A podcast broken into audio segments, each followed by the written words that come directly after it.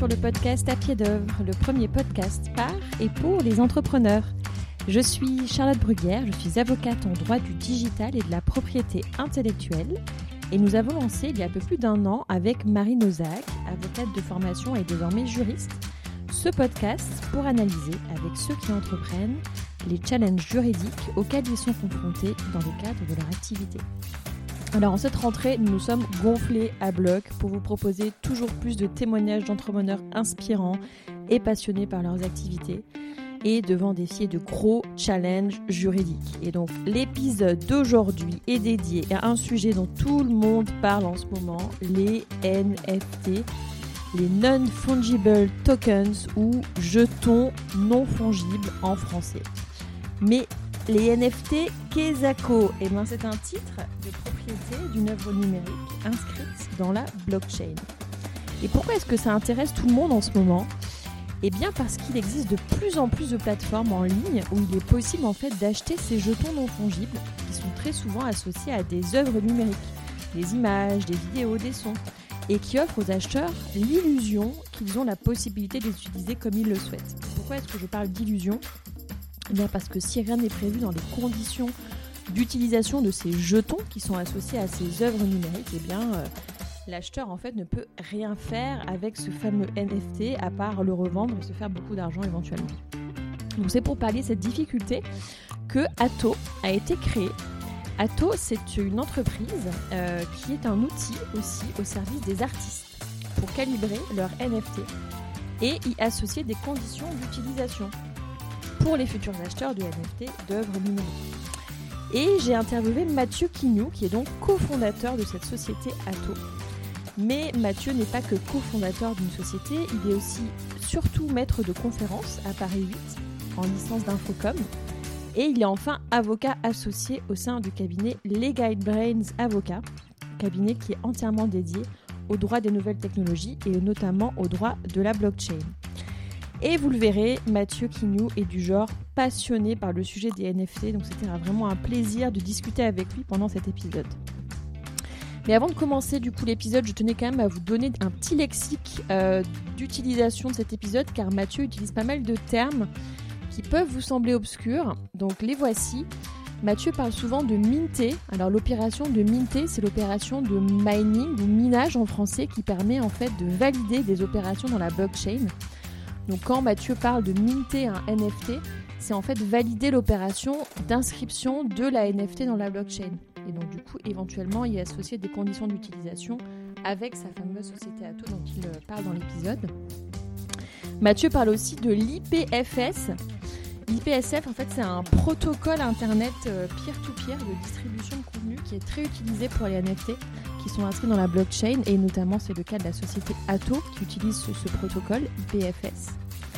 Mathieu parle également d'ICO, ICO, Initial Coin Offering, qui est euh, littéralement en français l'offre initiale de jetons, qui est en fait une opération euh, d'émission d'actifs euh, cryptographiques, une levée de fonds en fait de crypto-monnaies, hein, que ce soit des bitcoins, de l'ethereum, qui est encadrée en France. Et donc c'est pour ça qu'il en parle, parce qu'il fait un parallèle avec les NFT. Et enfin, on parle de l'AMF pendant cet épisode. L'AMF, c'est l'autorité des marchés financiers. C'est l'organisme phare en France qui régule depuis peu l'activité justement de certains acteurs qui œuvrent dans la blockchain et notamment dans les crypto-monnaies. Euh, voilà, ceci étant dit, eh euh, je vous laisse écouter cet épisode et je vous souhaite une très bonne écoute. Bonjour Mathieu. Bonjour Charlotte. Merci de venir me voir sur le podcast à pied d'œuvre. Alors Mathieu, euh, je ne sais pas si tu as déjà écouté notre podcast, euh, mais euh, j'ai une question un peu rituelle que je pose au tout début des interviews, qui est que dans À pied d'œuvre, on parle d'œuvre, et là pour le coup on va en parler longuement, mais on parle aussi de pied. Et du coup, je voulais savoir, toi Mathieu, comment tu prenais ton pied en ce moment, aujourd'hui dans ta vie professionnelle? Qu'est-ce qui te faisait plaisir dans ton travail bah, en ce moment, c'est très, euh, très sympa. Hein. Il y a quand même beaucoup de choses intéressantes dans le, domaine dans lequel je suis. il y a, y a, un engouement assez généralisé pour, pour des thèmes qui me sont assez, assez chers, donc c'est très sympa et ça permet quand même de, découvrir aussi d'autres cultures euh, internationalement. Alors bon, bien sûr avec le Covid c'est pas idéal hein, pour, pour, partir à l'étranger. Moi j'ai vraiment une polarité Asie, mais euh, disons qu'en tout cas au niveau des, champs d'activité euh, entre le, numérique, les NFT, l'art et le gaming, je m'y retrouve assez bien. Donc je prends plutôt mon pied. Ouais, D'accord. Donc sur des sujets, donc tu as déjà disséminé des petits mots clés là que j'aime bien, notamment le mot clé NFT. Et c'est d'ailleurs pour cela que je t'ai fait venir euh, aujourd'hui euh, sur euh, l'épisode. Est-ce que tu peux me dire du coup quel projet tu as lancé sur les NFT justement il y a peu Ou peu d'ailleurs, je ne sais pas, parce que ça fait combien de temps d'ailleurs que tu as ta société sur les NFT alors, en fait, c'est un, je pense que tu parles d'Ato. Oui, d'Ato, exactement. J'attendais que tu dises le nom, mais euh, tu le dévoiles toi-même. D'accord. bah, euh, c'est un projet en fait qu'on a, qu'on a monté avec, avec d'autres personnes. Hein. Euh, à la base, c'est un projet avec, avec Julien Béranger, hein, avec lequel je travaille beaucoup, qui s'occupe beaucoup des aspects de développement projet, des aspects informatiques liés, liés aux produits en produit, si on peut appeler ça aussi un produit, hein, je sais pas le terme, hein, plutôt un outil en fait. Hein. Euh, c'est un outil euh, au service des, artistes pour leur permettre de calibrer euh, juridiquement leurs jetons non fongibles, donc leur NFT, et s'assurer qu'il y a bien un contrat, une licence derrière, avec la possibilité bah, pour eux quand même de, voilà, de, de, s'assurer qu'il n'y aura pas une annulation de leur opération qui peut être envisageable dans des cas où finalement il n'y a rien comme, comme sous-jacent ce qui peut arriver et ce qui est le cas encore hein, pour euh, une grande majorité des NFT. Ok, donc du coup euh, c'est important euh, et je pense que c'est aussi important peut-être de clarifier un peu parce que tu parles de jetons non fongibles. Est-ce que tu pourrais donner une définition genre ultra simple et basique de en fait ce que c'est un NFT et qu'est-ce qui change par rapport à ce qu'on connaissait peut-être avant, que moi en tout cas que je connaissais avant, à savoir tout ce qui est crypto-monnaie euh, dont on a parlé il y a quelques années, type les bitcoins. Qu'est-ce qui diffère en fait? Qu'est-ce qui est différent entre les NFT et le, bitcoin? Je pense qu'il y a deux, deux, caractéristiques qui sont bien, bien spécifiques euh, pour les NFT. Euh, c'est d'une part, donc c'est des jetons, hein, au même titre qu'on a des jetons qui sont créés sur, sur des blockchains où on peut faire des, des contrats intelligents, hein. donc les blockchains ultérieures à, à Ethereum hein, globalement. Donc concrètement, c'est des jetons euh, et euh, ces jetons ont deux particularités, c'est qu'ils sont uniques, donc uniques au sens euh, ils ont un identifiant qui qui permet de qui, qui leur est spécifique, ce qui n'est pas le cas par exemple des jetons qu'on va avoir dans le cas d'une ICO. On va avoir un million de jetons avec le même identifiant qui sont liés au même smart contract. Là, on est donc ils sont eux fongibles. Hein. on peut les échanger comme bah, deux graineries ou deux pièces je parle de pièces parce que sur les billets, on a une numérotation. Hein, donc, euh, effectivement, il y a une forme d'identification unique. Hein. Euh, et un autre aspect qui est euh, l'aspect métadonnées. Et donc la possibilité de, d'appeler en fait grâce au smart contract du NFT des métadonnées pour voir ce qu'il y a dedans, ce qui permet notamment de, de, lier en fait ce jeton à une image. D'accord. Et donc c'est aussi ça qui au niveau des utilisateurs fait la, différence des NFT par rapport à d'autres jetons, c'est que bah, quand on se promène sur des plateformes qui vont vendre des NFT, on va pouvoir assez facilement bah, voir une image et se dire bah, finalement c'est ça le NFT, c'est l'image qui est présentée. Alors c'est pas tout à fait le cas euh, juridiquement, on en discutera, mais euh, effectivement euh, sous l'angle de la particularité du jeton au sens technique, c'est l'aspect métadonnées. Et il faut voir que parmi les donc il y a des ce qu'on appelle bon, c'est des standards on ne peut pas vraiment parler de normes euh, au sens euh, ISO du terme, hein, mais il y a quand même des standards au niveau d'Ethereum qui permettent aux développeurs de savoir ce qu'est un, jeton avec certaines caractéristiques. Le, le, type un peu classique, c'est ERC 721. C'est un mhm. peu barbare comme ça. Oui, c'est ça. Et donc, dans ce type de, jeton euh, non fongible, qui est vraiment le jeton typique, hein, voilà, référent, euh, on voit que la fonction en fait qui, lie à des métadonnées, elle n'est pas obligatoire. Hein. Mhm. Donc euh, c'est aussi un choix, c'est une possibilité, mais c'est pas obligatoire pour être un ERC 721. Donc euh, finalement, la définition des jetons non fongibles, elle est petit peu libre hein, encore. Hein. C'est, ce sera pas la même au niveau juridique. D'ailleurs, elle n'est pas encore complètement définie en droit français ni en droit européen. Et ce sera pas la même en, informatique ou pour quelqu'un qui fait du marketing, du gaming. Au niveau des usages, on voit d'ailleurs que euh, l'usage qui est fait d'un NFT par une boîte qui fait, euh, par exemple, de la de la supply chain sera pas du tout le même que pour Bien une sûr. entreprise qui fait euh, des jeux vidéo ou un Mm. artiste. Donc Ouais, euh, ouais. voilà, il y, a une- il y a une diversité. hein. D'accord, ok. Donc, euh, je comprends que le NFT, les deux caractéristiques, c'est son caractère unique, en fait, donc non fongible, et les données qui sont associées à ce fameux jeton, c'est ça? Ou euh, ça, c'est ça. voilà, ok, ouais, en voilà. tout cas, ouais, c'est ce que tu définis. D'accord. Et donc, toi, particulièrement, donc le secteur dans lequel tu œuvres, c'est le domaine artistique, c'est ça? Donc, c'est en fait, tu as associé le NFT à une œuvre euh, numérique. En tout cas, tu évolues dans le monde artistique avec les NFT. C'est bien ça. Ou le monde de l'art, d'ailleurs. Je ne sais pas si c'est artistique.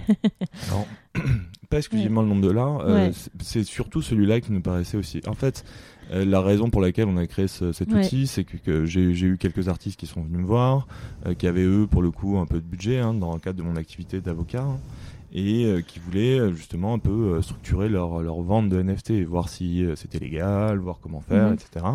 Donc je me suis plongé aussi dans, dans ces dossiers-là. Au début, un peu de, de l'engouement, parce qu'avant, finalement, bah, ces dossiers-là n'existaient pas, même si on Mhm. pouvait s'y intéresser sous un angle plus, plus théorique. hein. Euh, et donc, euh, je me suis dit, bah oui, mais ça, euh, ça va pas être le cas de tous les artistes, hein, et encore moins des artistes un peu crypto-natifs, Ouais. qui ont la vingtaine, qui vendent leurs premières œuvres sous forme de NFT. Et l'idée, c'était de leur proposer aussi un cadre qui permet de les, de les sécuriser Oui. et de leur faire comprendre ce qu'ils vendent aussi. Oui. Euh, ou ce qu'ils vendent pas. Oui. Et donc automatiser ça pour euh, donner accès à un outil euh, qui, est, qui est gratuit. hein. Donc euh, là, Atto, c'est, on a un démonstrateur sur, sur notre site, hein, Mhm. sur atto.network, qui est entièrement gratuit et qui marche sur Polygon. Alors les frais, ils sont payés à la, à la blockchain, hein. ils sont pas Oui. payés à, à notre structure et ça, ça permet d'ancrer en fait dans la blockchain euh, les différents éléments qu'on a en fait euh, mis à disposition des artistes qui leur permettent d'avoir une licence d'utilisation et des métadonnées qui explicitent euh, les droits en fait qui sont associés au jeton. Donc c'est, parti de ça. Donc effectivement, euh, bah, cet outil-là, c'est, c'est vraiment destiné aux, aux artistes. artistes. Voilà, oui. Mhm. D'accord, ok. Euh, super intéressant. Bah, justement, tu fais une belle transition sur, sur ma prochaine question qui était justement de te demander justement ce que Atto résolvait comme problème que tu as rencontré ou que tu as décelé dans la blockchain et dans cette fameuse euh, achat-revente de NFT. Mhm. Qu'est-ce que du coup tu garantis toi ou qu'est-ce que tu assures avec cette société? Quel, quel problème tu viens pallier? Alors moi, je suis déjà ravi de pouvoir parler avec une avocate en, en propriété intellectuelle ces questions-là, parce que finalement, on n'est pas si nombreux à Ouais, s'intéresser à vrai. ça. Oui, petite parenthèse, c'est vrai, je ne l'ai pas précisé, mais Mathieu est, est avocat aussi. Donc euh, voilà, pour les auditeurs qui nous écoutent, c'est une conversation d'avocat, mais pas que, parce que tu es entrepreneur. Et justement, en l'occurrence, là, je te questionne sous ta casquette aussi d'entrepreneur. Fermeture des parenthèses. Mais effectivement, voilà, donc Ouais. il y a, il y a des enjeux. Alors y y, il y a plusieurs aspects, c'est-à-dire que on est euh, les, les éléments à prendre en compte sont à la fois en, en propriété intellectuelle, il y a du droit financier, il y a aussi du droit de la consommation. euh, Il y a un peu de droit international de la propriété intellectuelle aussi. Mm. Donc c'est un peu un, un doux mélange de tout ça qu'il faut essayer de, de, de, de transcrire de manière un peu, euh, on va dire, euh, adaptable à différentes situations que peuvent connaître les artistes et pour leur faire bien comprendre aussi ce qu'ils peuvent mettre dans leur NFT. Alors il faut voir par exemple que quand on est quand on, vend par exemple une œuvre d'art avec ben, un tableau hein, simplement, Oui. euh, on, vend en fait un support en réalité. Et euh, ce support, euh, quand il change de main, donc quand on le vend, quand on est artiste, qu'on a fait notre tableau, on le vend. Ce qu'on vend en fait, c'est un support Oui. plus une exception au droit de la propriété intellectuelle qui relève simplement de la capacité de l'exposer à titre privé. Donc c'est assez limitatif. Quand on vend un NFT, avec une œuvre associée, avec une image qui est en fait stockée euh, sur un- une base de données qui peut être centralisée, décentralisée, avec un lien qui est fait dans les métadonnées, en réalité on vend un jeton. Et un jeton, euh, ça c'est des choses qui préexistent, c'est-à-dire que ça, ça s'appréhende d'abord à partir du droit financier. Oui. Ou de la loi Pacte, qui est un peu un, Mhm. un entre-deux. Et donc déjà, il faut savoir si c'est un jeton, si c'est un actif numérique, si c'est un jeton actif numérique. Il y a des NFT qui peuvent être des instruments financiers au sens strict. Oui. Dans ce cas-là, c'est très délicat. On ne peut pas Mhm. normalement le faire. hein. Euh, Par contre, si on est sur du jeton actif numérique, ça pose pas de difficulté particulière. On, on est dans quelque chose qui va ressembler en partie à ce qui est fait sur les ICO, donc sur les, Mhm. les, les levées de fonds. Alors, euh, sur blockchain, pour faire un, peu simple. Hein.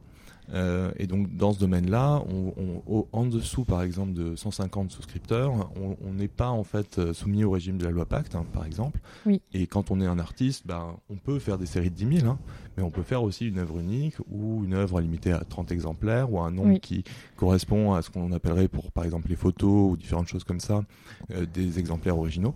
Et donc on peut aussi aller vers ce type de, de catégorie-là. Et donc l'idée, nous, c'était euh, de, guider un peu les artistes vers euh, bah, les possibles qui leur sont ouverts par cette technologie, en leur donnant un peu des, premières grilles pour configurer finalement eux-mêmes euh, ce qu'ils veulent associer à leur NFT. D'accord. Donc en fait, ce que tu es en train de dire, c'est qu'un artiste qui vend un NFT sur une œuvre qu'il a créée ne vend pas son œuvre. C'est pas parce que tu as acheté un NFT que tu vas récupérer le tableau chez lui, en gros. Enfin, a priori. pas. Je disais tout à l'heure, il y a beaucoup d'usages des NFT. Donc, euh, disons que il y a des NFT qu'on appelle, des... alors ça c'est un terme, c'est un peu barbare, c'est un peu le terme qui est utilisé en ce moment dans le secteur. Euh, c'est les NFT redeemable. Donc, on va avoir des NFT qui vont donner la possibilité à l'acquéreur de réclamer en fait la livraison d'un bien. Ça peut être une œuvre, ça peut être une paire de chaussures, ça peut être une Ferrari, ça peut être ce qu'on veut. Euh, et donc ça, en fait, c'est un contrat de vente voilà. C'est un contrat de vente avec une obligation de livraison. Voilà, donc ça prend une forme qui est pas du tout une licence d'utilisation pour le coup. Euh, et après, on peut avoir des modèles qui sont beaucoup plus liés à justement une approche artistique. Et effectivement, si on associe juste une image à un jeton, euh, alors moi, je vois pas, euh, sans faire de licence d'utilisation, comment on bah donne des droits d'usage en fait sur, sur le jeton. C'est ce que j'allais dire, parce que là, si on revient sur le principe même de la propriété intellectuelle, hein, si j'achète un jeton mais que j'ai pas de licence d'utilisation associée. En fait, euh, les seuls cas où je peux utiliser euh, bah, l'œuvre numérique que j'ai acheté via le jeton, c'est dans mon cadre privé, quoi. C'est une exception, donc c'est juste, euh, je le regarde depuis mon ordinateur chez moi, je suis content. éventuellement, je l'affiche dans ma chambre, j'en sais rien, mais du coup, c'est une utilisation qui est ultra limitée. Donc, mmh. j'imagine quand même l'objectif. Enfin, je sais pas, hein, tu, tu, me dis moi si je me trompe, mais d'acheter une œuvre numérique, enfin d'acheter un NFT sur une œuvre numérique, c'est justement d'y associer des conditions d'utilisation pour savoir effectivement qu'est-ce que j'achète en fait. Parce que le NFT, c'est un jeton, donc c'est un titre de propriété, quoi, c'est ça. C'est mm. en gros, ça atteste que l'œuvre elle existe. Donc euh, c'est un certificat d'authenticité. Mais pour autant, euh, si euh, on ne permet pas d'utiliser l'œuvre numérique, bon bah son utilité elle est quand même assez limitée, à part la revendre et faire de l'argent, j'imagine. Mais bon, c'est pas non plus, je sais pas. je suis bien d'accord. Euh, et, même, même ces usages-là, je suis pas sûr que mm. sans conditions d'utilisation, ce soit possible. Parce que, par exemple, quand on va acheter une image sur mm. euh, Adobe Stock, et eh ben il y a bien des CGV quoi. Alors elles sont limitatives, mais euh, voilà. Et quand on va par exemple acheter alors un fichier qui correspond à un MP3 sur Apple, et eh ben il y a des CGV aussi. Donc on sait un peu ce qu'on achète. Alors ça a des usages justement à titre privé, etc. Nous, on mm. les prévoit hein, d'ailleurs. C'est vraiment un peu la, licence un peu minimaliste hein, euh, qui permet en fait de euh, simplement euh, avoir ça, avoir le, fichier à titre privé, avoir la possibilité de le de, l'afficher dans une perspective de revente. Voilà. Donc c'est un peu l'idée. Bon bah voilà, on a acheté un peu un, peu comme une œuvre hein, entre guillemets ou un usage sur une œuvre et on a la possibilité de le mettre dans un catalogue en fait. D'accord. Ça, c'est la version un peu simple. Mais ça peut aller vers des choses beaucoup plus, beaucoup plus avancées.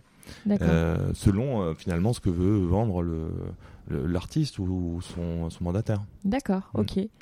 Donc en fait, tu donnes la possibilité à l'artiste via Atto de définir en fait comment son œuvre qui met en vente, euh, enfin pas l'œuvre qui met en vente, mais en tout cas le NFT associé à l'œuvre qui met en vente sera utilisé par la personne qui l'achète, c'est ça? C'est tout à fait ça. c'est ça l'idée. Et l'idée aussi, c'est d'éviter qu'il y ait une annulation de l'opération. Parce qu'effectivement, si euh, on, rien n'est associé au jeton, potentiellement, euh, on est sur euh, de l'enrichissement sans cause ou il n'y a pas d'objet. donc, ça, c'est délicat pour l'artiste, surtout s'il y a des, des reventes successives et qu'à un certain moment, eh ben, euh, personne peut être appelé en garantie. Bon, bah, c'est mhm. lui qui, au final, peut être appelé en garantie. Qu'est-ce qui se passe euh, au niveau, par exemple, s'il est attaqué sur le fondement de la responsabilité délictuelle mhm. Comment mhm. est-ce qu'il il s'organise pour pour, pour indemniser D'accord. s'il y a lieu. Donc euh, l'idée c'est de limiter euh, Aussi ce les risque-là risques là. parce que nous en fait c'est avant tout euh, justement aux personnes qui vont minter qu'on s'adresse. Euh, bien sûr pour qu'elles s'assurent qu'elles soient dans un, un cadre légal Oui. et euh, aussi pour qu'elles aient pas euh, un effet re- retour euh, trop trop délicat s'il y a une annulation, ce qui ce qui peut arriver. hein. Ce qui peut on- arriver Ben, Il y a un cas assez intéressant. Euh, Alors, c'est pas allé jusqu'au contentieux, mais on c'est pas passé loin, je pense. hein. Ouais. Euh, en fait, les CryptoPunks, par exemple, C'est quoi Euh, les crypto-punks? Désolée parce que là vraiment je suis euh, perdue. Qu'est-ce que ça veut dire? Alors, il y a, y a deux, deux grosses collections euh, dans les NFT aujourd'hui. D'accord. Euh, Il y a les CryptoPunks et les Bored Apes. D'accord. les CryptoPunks, c'est un peu les, les anciens du secteur, c'est-à-dire que eux, ils étaient là avant l'engouement généralisé, ça s'est pas trop vendu, mais c'était quand même euh, le type de, de NFT qui était devenu un peu iconique. Ouais. Euh, c'est à peu près la même période que les CryptoKitties, ça a vraiment moins bien marché que les CryptoKitties, mais ils Oui. ont tenu, et, et en fait, quand il y a eu l'engouement, c'est devenu vraiment le NFT de référence, quoi. Toutes les stars avaient leur CryptoPunk, euh, et ils se vendaient à des prix très élevés. On, on voyait des CryptoPunks à plusieurs centaines de, de milliers d'euros, quoi. D'accord. Simplement, les personnes qui avaient édité ça avaient mis aucun droit, associé aucun droit à ces. NFT-là. Et euh, par contre, on a vu apparaître en parallèle, en 2021, euh, une collection Bored Apes qui a très très bien marché et qui a associé en fait à ces NFT tous les droits. Alors pas d'une manière, on l'aurait, on n'aurait certainement pas fait les CGV comme ça, nous. Ouais, ouais. Mais euh, en tout cas, euh, ils ont dit voilà, vous faites ce que vous voulez avec ça. Vous pouvez faire un McDonald's ou un ou un restaurant en mettant à l'effigie bah, le, le Bored Apes que vous avez acheté. euh, Ouais. On vous attaquera pas en gros. hein. Ok. Et il y a des personnes qui ont, Qui ont fait ça, du coup Ouais, qui, ouais, ouais. qui ont utilisé. Alors du coup, c'était à quoi c'était associé ces cryptos? Genre à un- une image, un support, quelque chose? Ou, c'était vraiment tout- toute image, tout support euh, de la part de celui qui l'a acheté enfin, euh, Il y avait quoi Eh comme ben, association avec cette crypto? C'est trois lignes hein, qui ont Ouais. été écrites. Alors euh, depuis, ils ont peut-être un petit peu évolué, Ouais. mais euh, c'était vraiment bon. Il y avait un site de, de minting, donc une page web avec la, une partie un peu en, en React, donc en ce qu'on appelle le Web 3 là maintenant. Mhm, Donc mhm. on peut se connecter son portefeuille, minter, créer, etc. Et euh, sur le site, comme on a des CGV habituellement, bah là il y avait trois lignes, Oui, où il y a encore trois lignes, où on peut lire, voilà, vous faites ce que vous voulez avec ça, vous avez tous les droits sur le NFT et l'image associée en gros. Ok. Voilà. Donc eux ont pris vraiment le revers, c'est-à-dire que les premiers dont je parlais, ils ont rien mis, Ils ont eux ils ont tout mis euh, sans détailler. Donc euh, bon, on sait bien qu'il faut expliciter tout pour que ça, Oui. ça ait la moindre valeur. Bien sûr. Mais bon, en tout cas, ils ont dit ça et pour l'instant, ils ont attaqué personne. Et ce qui est assez intéressant, c'est que autant les premiers, les CryptoPunks, bah, il y a eu une confrontation avec les détenteurs euh, des NFT Oui, pour savoir finalement qui avait le droit d'exploitation, etc.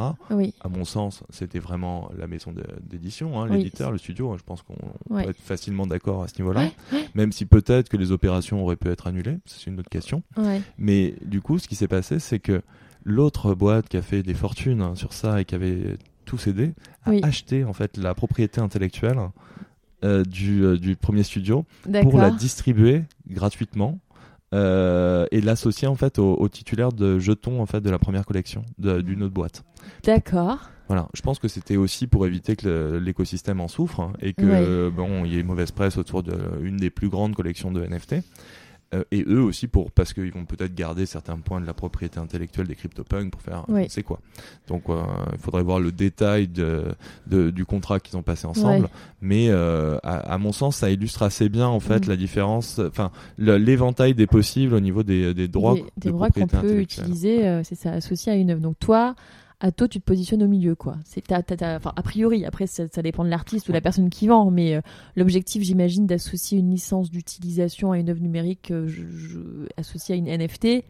C'est a priori de pas tout donner, quoique si, il y a des artistes qui voudraient euh, définir, mais justement là tu, tu heurtes du coup à des questions de propriété intellectuelle, parce que est-ce que tu peux vraiment laisser la possibilité à l'artiste de faire une licence qui est très large, mais du coup qui vaut pas parce qu'elle est trop large Ah, moi, j'aurais pas écrit comme les, Ouais. les, les Apes, hein, ça c'est sûr. Ouais, L'idée, ouais. c'est d'expliciter. Hein, donc, euh, de toute façon, tout ce qui n'est pas prévu euh, de manière express, ça n'a pas, pas valeur. Quoi. Donc, euh, euh, voilà. Nous, c'est Ok. c'est d'aller à un niveau de granularité important. Euh, on n'aurait pas fait comme les, euh, comme les, les CryptoPunks, ça c'est sûr, parce que il y a un vrai risque d'annulation, ça c'est Mhm, sûr. mhm. Côté Bored Apes, on serait allé plus dans le détail, mais euh, ça peut être intéressant de tout s'aider. Moi, je trouve que ça, ça a du sens, quoi. Mais, sens autant- mais il faut le faire euh, proprement, quoi. Bien Enfin, sûr, bien sûr, mm. bien sûr. Je comprends. Ok. Et très concrètement, euh, du coup, ta licence d'utilisation, enfin que l'artiste du coup va générer en vendant son NFT, elle va être inscrite où du coup? C'est dans ces fameuses métadonnées, euh, dans, le, dans le contrat intelligent dont tu parlais tout à l'heure. Ça, enfin, comment ça s'articule vraiment concrètement? Il euh, n'y a pas un petit, petit PDF, j'imagine, qui s'ouvre au moment où Eh tu achètes ben, le NFT Si, c'est comme ça que ça marche Justement, c'est un peu notre, notre, notre particularité, quoi. Ça, on a, voilà, parce que effectivement, on peut mettre Oui. des, des CGV sur le site de Mint. Hein. Oui. Ça, ça se pratique. Hein. Il y en a Ouais. beaucoup. Moi, j'en ai, j'en ai fait par Ouais. ailleurs pour des personnes, généralement des gens dans les jeux vidéo qui aiment bien avoir ça. Euh, après, nous, ce qu'on a, ce qu'on a fait, c'est qu'on s'est dit que c'était intéressant que ça suive, ça suive vraiment le jeton, c'est-à-dire que euh, que si le site de Mint, bah, il disparaît pour une raison X ou Y parce que ben euh, la boîte a fait faillite, les associés sont euh, plus en bon terme, il y a plus de site, ok, euh, ou le, la, la plateforme initiale euh, qui peut être euh, très connue aujourd'hui a disparu. Oui. Bah, là, on a toujours en fait une inscription qui est sur quelque chose de décentralisé et euh, qui est maintenue. Donc en fait, justement, les CGV, elles sont créées de manière euh, bah, granulaire, spécifique, et elles sont euh, elles sont stockées de manière décentralisée. Et donc, comme on a l'image, par exemple, qui est stockée de manière décentralisée, bah, on a le Oui. PDF qui est stocké de manière décentralisée. Génial. Et en plus, on a des métadonnées qui vont expliquer, en fait, à un ordinateur, concrètement, hein, euh, les droits qui sont associés à ça. D'accord. Euh, voilà. Et après, euh, dans le smart contract, il y a aussi des, des points de parallélisme, mais on peut pas aller non plus dans le. Enfin, disons que le smart contract, c'est du code informatique. hein. Euh, Mm. Pour moi, je, je suis euh, en désaccord profond avec beaucoup de choses qu'a dit euh, Laurence Lestig, hein, Ouais. à peu près tout. voilà. Euh, et pour moi, le code, c'est pas du droit. Voilà. Ouais, ouais. Euh, les- deux peuvent s'apporter énormément, mais c'est deux choses très différentes. D'accord. D'accord. Donc, pour récapituler, je suis un artiste, je crée des œuvres numériques en collection limitée. Je veux vendre des NFT sur ces œuvres numériques. Je vais sur le site de Atto. Je suis en mesure de définir mes conditions d'utilisation de l'œuvre numérique que je vais vendre. Et ces conditions d'utilisation vont suivre le jeton, donc du coup seront décentralisées et tout le monde pourra y avoir accès. Enfin, tout le monde. Oui, si, tout, le monde en fait. C'est monde, ça, c'est ça public, c'est ouais. opposable du coup à tout. C'est-à-dire que même la personne qui l'achète pas, ce NFT, peut avoir connaissance des conditions d'utilisation du NFT qui a été vendu. Absolument, c'est l'idée. ouais. Ok, super. C'est l'idée. Et donc, alors, l'enjeu qu'on a hein, aussi, euh, c'est celui des données personnelles par rapport Ouais, à ça. bah, c'est ça parce que. Donc, bah, que nous, elles sont, euh, c'est vidé hein, de données personnelles, quoi. Ok. Euh, c'est du coup, on a quand même la partie, on peut avoir un email professionnel qui est intégré. Bah oui, oui. Euh, après, on est sur IPFS hein, et Pinata, donc il y a quand même la possibilité, par exemple, si du contenu euh, vraiment euh, extrêmement illégal euh, est intégré, il y a quand même des procédures qui existent. hein. Ouais. Elles sont très très très lourdes, hein, justement. hein, c'est fait exprès pour éviter la, la suppression de contenu abusif, mais qui permet quand même de supprimer du contenu qui serait euh, très problématique. D'accord. Il y a quand même une petite marge d'action. Et de toute façon, nous, l'idée, c'est pas de mettre de, de données personnelles hein, sur ça. Mhm, Euh, mhm. Les, les champs ne s'y prêtent pas. Quoi. Donc, euh, Bien voilà. sûr, bien sûr. Après, un point qui est assez euh, particulier, c'est justement la, la jonction avec euh, l'adresse d'émission. Et ça, on Oui. travaille sur des, euh, un certain nombre d'outils là en ce moment pour faire les, les bons, euh, les bons croisements quoi, entre euh, l'outil qu'on a de, de minting et, et des solutions qui vont permettre aussi de bah, faire une jonction un peu plus, un peu plus fine par rapport à l'émetteur et sa, D'accord. sa, sa qualité, sa légitimité à émettre Ouais. ce type d'image, etc. Ouais, c'est justement la question que j'allais te poser parce qu'en fait, on peut envisager du coup que n'importe quelle personne, n'importe quel euh, escroc, si je puis dire, contrefasse une œuvre, Mm. décide que c'est lui qui l'a créée, euh, associe un NFT dessus avec des conditions d'utilisation et du coup, est-ce qu'on pourrait envisager, peut-être que c'est déjà été le cas, qu'il y ait des contrefaçons euh, d'œuvres numériques sous NFT qui circulent et qui soient vendues, revendues et que la personne qui les crée, qui les génère, se fasse de l'argent comme ça? C'est un vrai problème, hein, ça. Alors bon, alors il y a les CGV entre guillemets de, de, de- de- qui sont générés par les utilisateurs, mais on a aussi nos propres CGV Ouais. et donc les utilisateurs qui vont utiliser notre outil, même s'il est Ah gratuit. oui. On leur dit Ouais, qu'ils ouais. doivent pas mettre n'importe Bah, quoi dessus. Après, euh, comme comme je disais tout à l'heure, il y a Mm. quand même euh, la possibilité de faire dans une certaine mesure des suppressions et euh, il y a des choses qui ont été discutées sur le fait de ce qu'on appelle brûler un NFT pouvait être suffisant à mon sens non Euh, pour moi brûler un NFT n'a aucune incidence sur Ouais. les métadonnées et sur l'image qui est stockée et le point qui est problématique en termes de contrefaçon c'est le fait de euh, d'uploader l'image sur IPFS c'est absolument pas le jeton euh, le jeton Oui. si on décide d'y associer des droits qu'on n'a pas les droits il y, a y un problème Oui. mais euh, le fait de l'envoyer à une adresse qui est pas utilisable, ça change absolument rien. Bien sens. sûr, Voilà. bien sûr. Mm. D'accord. Donc ça, là pour le coup, ton produit ne garantit pas euh, que la personne qui va uploader sa- son œuvre numérique n'est pas euh, l'auteur initial ou original. Enfin ça, en fait, tu peux pas vraiment le vérifier. Il n'y a pas de moyen de le. Est-ce que même la blockchain pourrait vérifier ça en fait? Euh, Non, c'est pas, du possible. tout le la- pas du la- tout l'objectif. Alors, il y a Enfin. des alors ça serait possible pour certaines œuvres très particulières qui sont vraiment natives de la blockchain Oui. et qui utilisent le NFT euh, presque comme support de création quoi. Oui, Il y a des, oui, des choses avec des NFT, euh, euh, avec des, des métadonnées dynamiques, des choses comme ça très particulières qui commencent à se faire euh, avec des artistes informatiques, conceptuels, ouais, mais c'est tout. Ok. Le reste, euh, non, il faut. Alors nous, on travaille beaucoup avec des, euh, des maisons de vente, des commissaires-priseurs, des galeristes, et eux ont un rôle en fait de, de Mmh. validation initiale. Initial. Voilà. Et donc ça, c'est assez intéressant. On travaille aussi avec des huissiers. Euh, donc c'est même pour euh, structurer le... Parce que certains artistes veulent pas mettre les œuvres en haute définition dans le NFT, Mm. parce qu'il y a une économie autour de ça. Ils Oui. sont prêts à la donner en accès à leurs euh, détenteurs. Et ça, ça peut passer aussi par des huissiers, avec, notamment avec lesquels on travaille. Et, euh, D'accord. on avait fait euh, des, des modules un peu comme ça spécifiques euh, pour des, des maisons de vente. Donc après, il y a quand même des possibles hein, pour vérifier ça. Et nous, on aimerait bien aussi à terme avoir. Bah, on travaille avec des, des plateformes qui ont des systèmes aussi de, de KYC et qui sont intéressés par. euh, par notre KYC, outil, excuse-moi, donc, ça veut dire des, quoi euh, euh, C'est KYC le Know Your Customer, c'est le. Tu vas, vas Ah. vérifier le passeport, quoi. D'accord, euh, ok, ok. Ça, c'est pas mal parce que. Ah oui. bah, nous on préfère parce que bon nous concrètement c'est un outil hein, d'automatisation euh, avec euh, mise à disposition de smart contract quoi. Mhm, Donc mhm. c'est plutôt euh, on est on est en position un peu de, de, de logiciel hein, informatique quoi. Oui. Mais après il y a des boîtes qui font vraiment de qui sont des exchanges ou des sites de vente Oui. qui elles ont une activité commerciale autour de ça et qui ont des obligations euh, quand elles vont recevoir des crypto-monnaies ou quand elles vont faire des ventes avec des montants élevés. Mhm. Et là, ils doivent euh, ben, s'assurer quand même d'avoir euh, des informations sur les, les Sur les- consommateurs, Mhm. aussi sur les émetteurs, euh, un peu comme on a sur Shopify, Oui. et ou des choses de ce type-là. Et là, pour nous, c'est assez intéressant de pouvoir savoir si l'émetteur il est, il est légitime. Eh Et oui. ça, euh, c'est intéressant. D'accord. pense. Mm. Donc ça existe déjà pour d'autres euh, secteurs de la blockchain. Typiquement, je suis dans, la, dans le secteur de la blockchain euh, financier.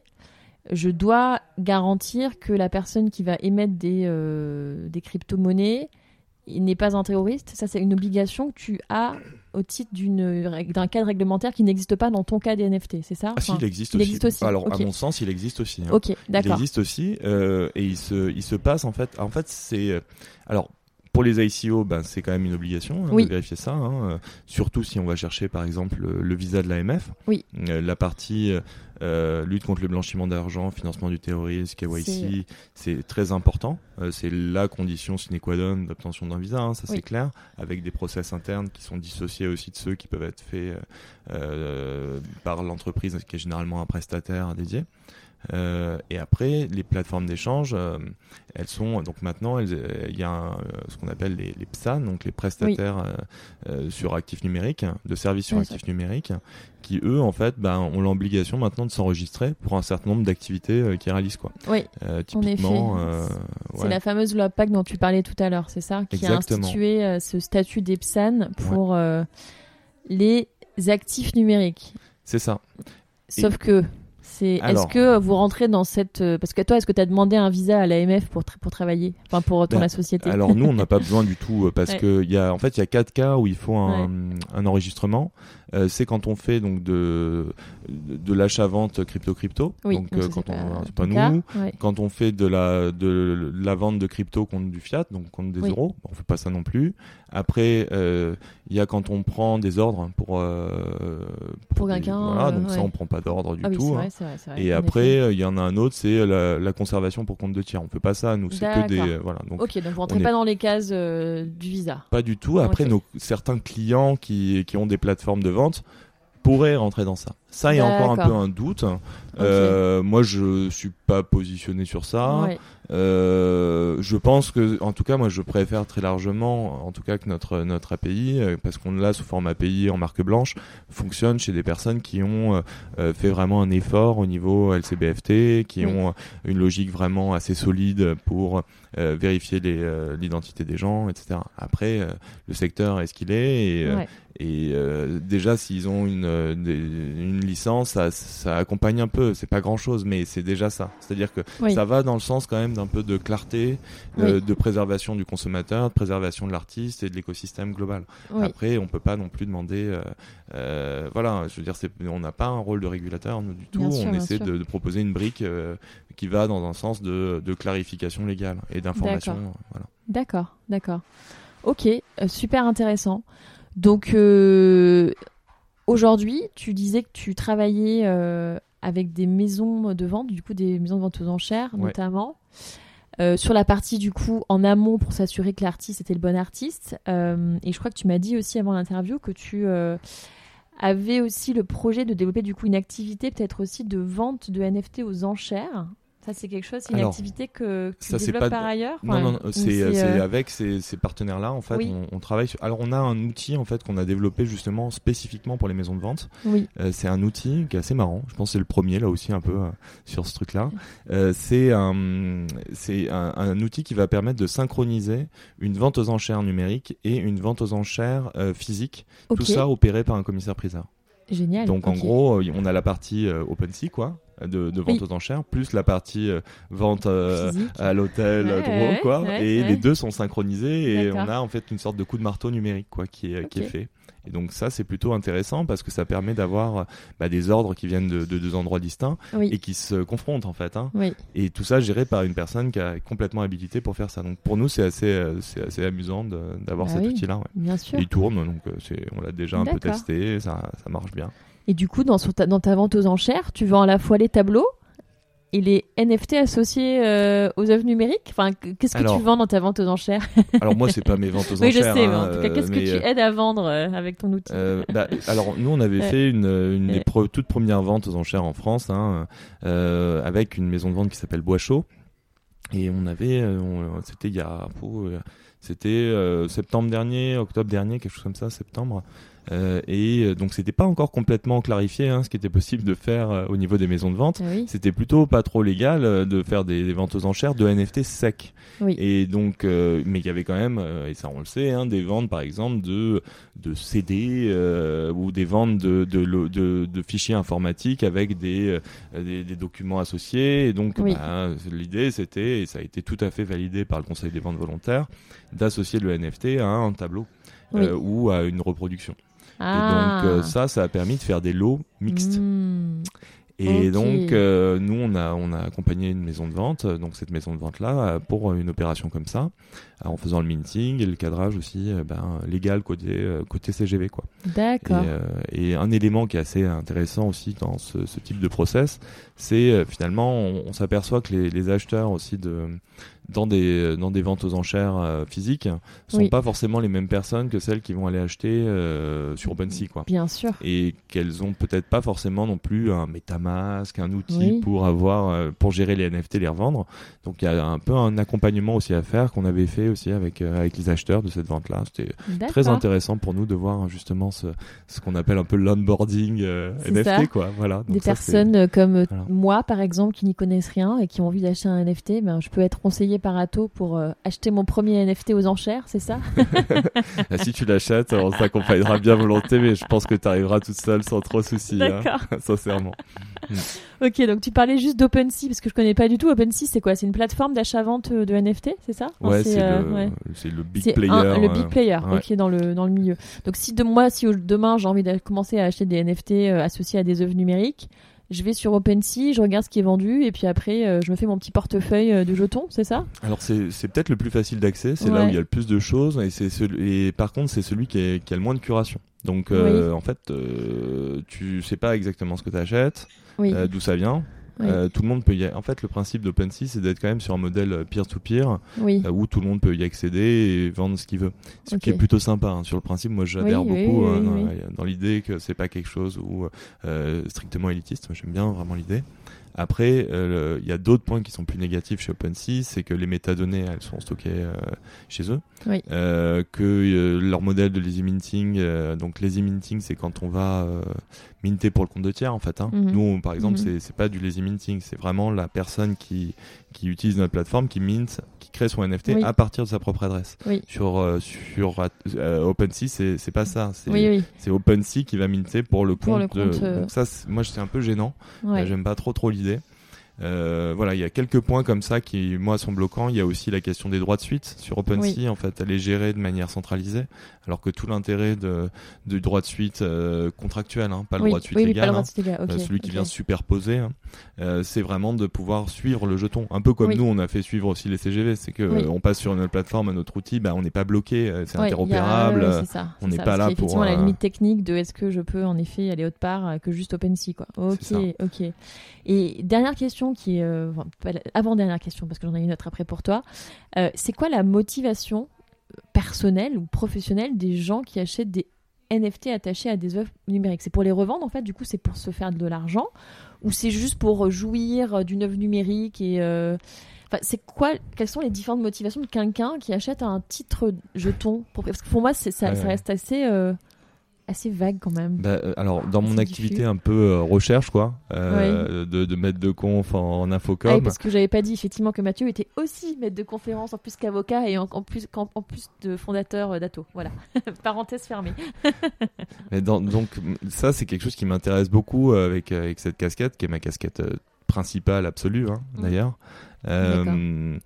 Euh, sur ce point-là, euh, j'essaie, de- enfin, je suis donc en infocom, donc c'est un mélange entre de l'informatique et euh, des sciences humaines et sociales Oui. dédiées au numérique, en gros, hein, au numérique et en tout cas aux médias.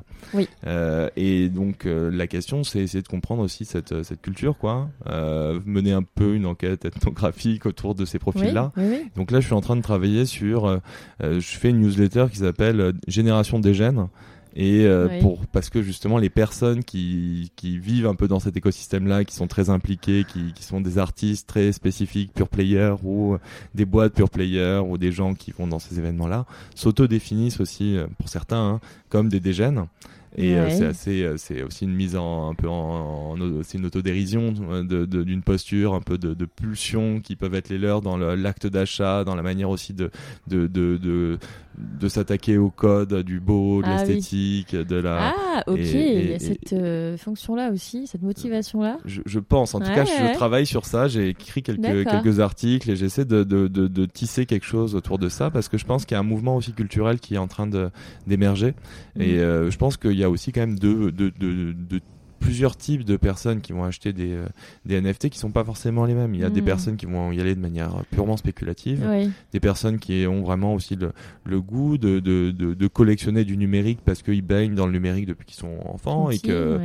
Maintenant, il y a des personnes d'une trentaine, quarantaine d'années qui, qui avaient déjà des petits objets numériques qui avaient déjà beaucoup de valeur pour eux quand ils étaient enfants. Et finalement, pour eux, c'est une continuité. Hein. Mhm. Et c'est bon. Alors moi, la notion de digital native, je suis pas forcément euh, super à l'aise avec ça.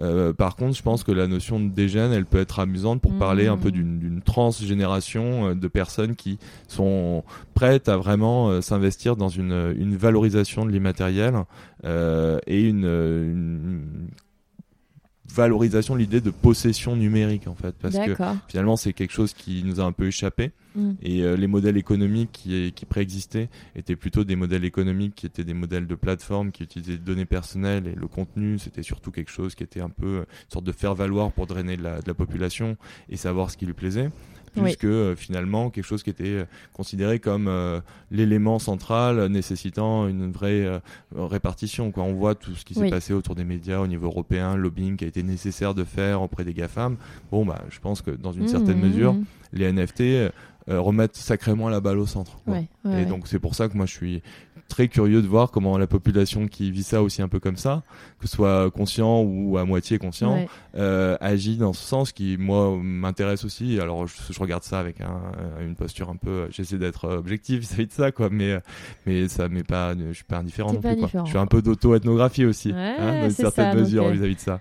T'as une approche très globale en fait euh, du NFT. Donc c'est une approche technique euh, un peu, une approche euh, en, en sociale, une approche juridique. Donc euh, y a une approche, euh, on va dire, oui, c'est ça, transversale sur euh, sur ce sujet du NFT. Et justement, ça amène à ma dernière question.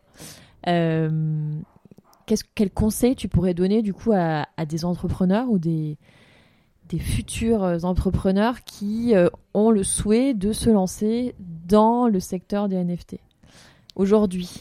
Pour qu'ils réussissent à sortir leur épingle du jeu ou pour juste qu'ils se renseignent Est-ce que pourquoi typiquement le juridique c'est quelque chose d'essentiel ou pas?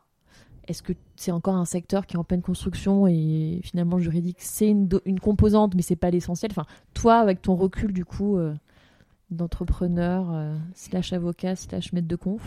Moi, mais je me vis pas trop comme un entrepreneur. Hein, c'est vrai? Ouais, pas plus que ça quoi. C'est c'est euh, bon, mais euh, mais j'en vois beaucoup quoi dans le cadre de, mon activité aussi d'avocat et puis même avec euh, avec les étudiants parce qu'il y a, y a beaucoup aussi de, de startups qui se créent après le M2. Il y a des on a un incubateur qui est vraiment très lié aussi à Paris 8 quoi. Donc je vois un peu les, les, les, dynamiques quoi.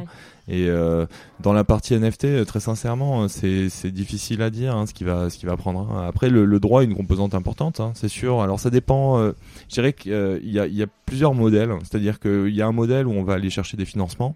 Donc dans celui-là, c'est important le juridique parce que quand on va voir des, des investisseurs professionnels, si on n'est pas baqué juridiquement, que on, voilà, et ben on, et qu'on n'a pas un business model un peu clair euh, eh ben on ne trouvera pas de fonds en fait. Euh, et on n'aura pas le soutien de la BPI a priori et autres, en tout cas euh, quand on est en France. Après, euh, si on est sur un modèle un peu plus, on va dire, on cherche des affaires, on s'autofinance, etc bah, ça c'est peut-être un peu euh, c'est autre chose hein, mais si la, si l'activité prend beaucoup euh, euh, et si on souhaite avoir comme client des institutionnels des grandes marques etc bah, le juridique réapparaît en fait hein. moi je le vois hein, j'ai des, des clients pure players qui euh, avaient pas forcément trop d'intérêt pour cette dimension là et quand euh, ils ont commencé à avoir des clients, euh, des grosses entreprises avec des grosses marques, le sujet juridique, euh, eh oui, donc ouais. Mm. Alors voilà, après on connaît quand même des, des, des, grandes réussites de boîtes Web 2 hein, qui au début mm. s'intéressaient pas du tout au droit et, mm. et, finalement parfois ça a été une force même hein, d'aller un peu autrement et de se mettre en conformité plus tard. Et même dans le domaine des cryptos, bah là on voit par exemple que Binance vient d'avoir son PSAN, je crois que c'est aujourd'hui ou hier. Ah oui. Et, et c'est vrai que c'est une boîte qui, à, la base, n'était pas forcément trop intéressée par la, partie euh, réglementaire, conformité, et qui là en fait un, point assez central de sa stratégie de développement eh international. Oui, d'accord. Donc il, le, dit haut et fort, c'est un argument euh, ah, commercial, de communication euh, pure et dure. Ok. Enfin, après, un PSAN, tu, tu mets combien de temps à l'avoir? Parce que c'est plusieurs mois, plusieurs années Parce que typiquement, cette société, ça fait combien de temps qu'elle euh, qu'elle existe euh, sur le marché? Alors en fait, euh, l'obligation d'être PSAN, elle n'est pas aussi ancienne que la loi Pacte. Il y a eu un, ah, délai. Il y a eu un petit délai, ok, ok, je comprends mieux.